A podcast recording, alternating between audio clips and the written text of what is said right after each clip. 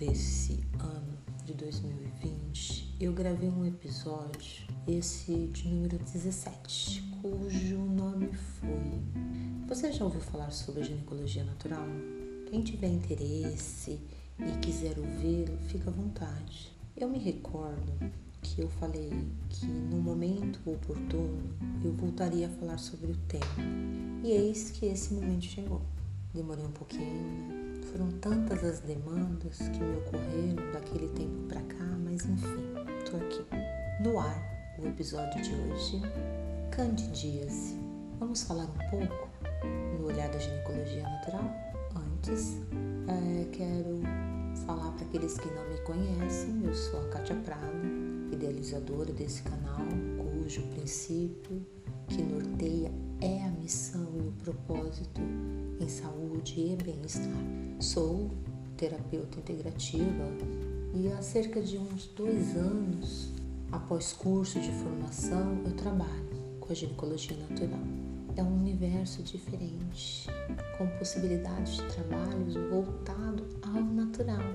Como bom, sabe, saber que podemos sim ser cuidadas aí com tratamentos naturais novo para alguns.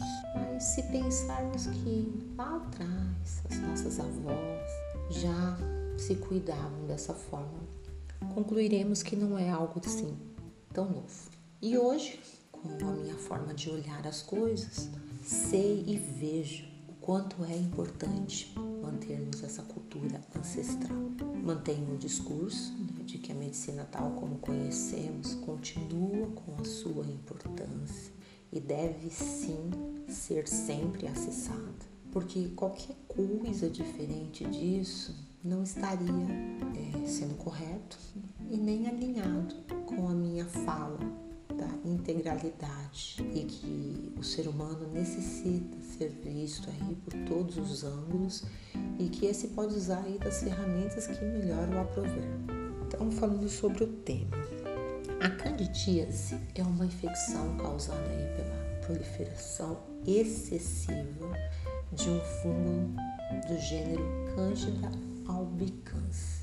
Lembrando que esse fungo ele faz parte da flora natural de quase todos os organismos, tá? Só que ele se prolifera. Quando ele se prolifera de forma excessiva, causa um problema. E ele pode se proliferar também em diversas regiões do nosso corpo, entre elas a região genital, porque é um lugar fechado, escuro, quente e úmido. Se eu pensar no sistema reprodutor feminino, tem lugar mais perfeito. Muitas mulheres sofrem desse mal, desse mal crônico e repetidamente, tanto que no meio médico é comum o termo candidíase recorrente. Importante informar também que ela pode acometer tanto mulheres quanto homens. A diferença é que no caso dos homens, eles não demonstram aí tantos sintomas quanto as mulheres. E outra informação, embora cândida pode ser transmitida, pode ser passada através do contato sexual, ela não é considerada uma DST, isso é, uma doença sexualmente transmissível. É um processo aí que causa uma grande irritação na mucosa, na mucosa vaginal e na vulva, uma coceira infernal, uma ardência terrível, uma dor ao urinar e uma dor na relação sexual. Causa também aí um corrimento bem característico, branco assim, meio que lembrando leite coalhado e não tem cheiro.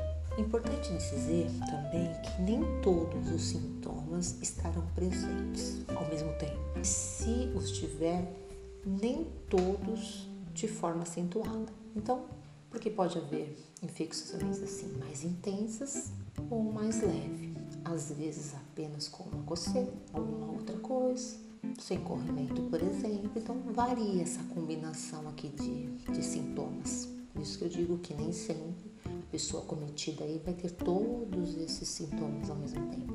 Pode variar, assim como a questão da intensidade. toda essa bagunça aqui, toda essa algazarra, ela ocorre porque de repente você aí que está me ouvindo é, está com seu sistema imunológico desequilibrado, ou a flora, ou mesmo o pH da vagina ficou mais ácido. Qualquer um deles desequilibrado já é o suficiente para sair dos eixos e aí e aí a festa acontece. Pense, tá? E pense aí. Se os três resolverem ficar desequilibrados, só quem teve, só quem teve sabe. O que pode então bagunçar nossa imunidade? Questões como estresse pode bagunçar, ansiedade, cansaço, tristeza, aborrecimentos, preocupações, inseguranças, aquela questão de se sentir pressionado, né? Pressão excessiva, uma alimentação inadequada, o tabaco, doenças, até mesmo, gente, um simples resfriado e uso aí prolongado de antibióticos.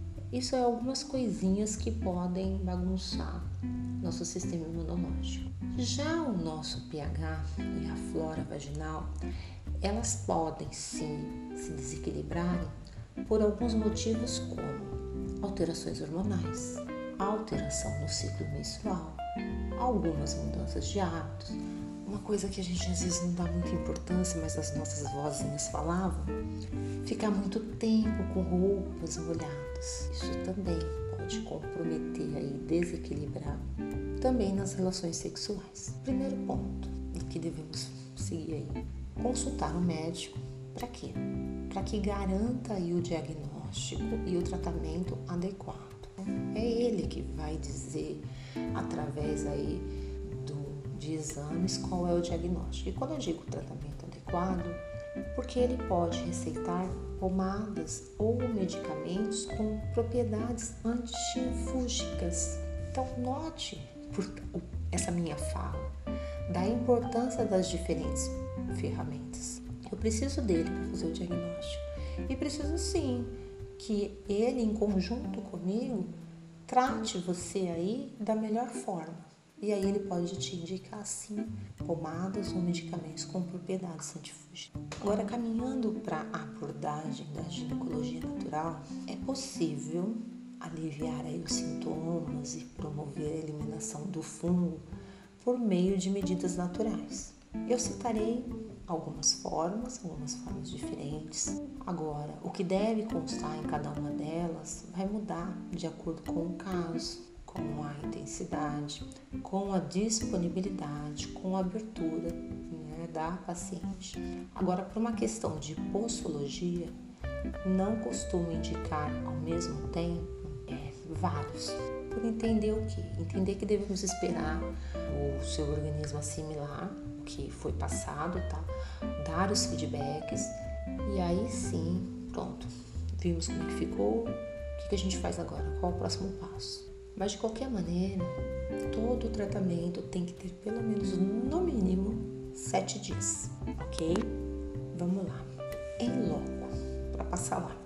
Podemos indicar banhos, banhos de assento com bicarbonato, por exemplo, ele ajuda, sabe, a deixar a região genital menos ácida, ele ajuda no pH, cortando as condições aí que o fungo gosta, né?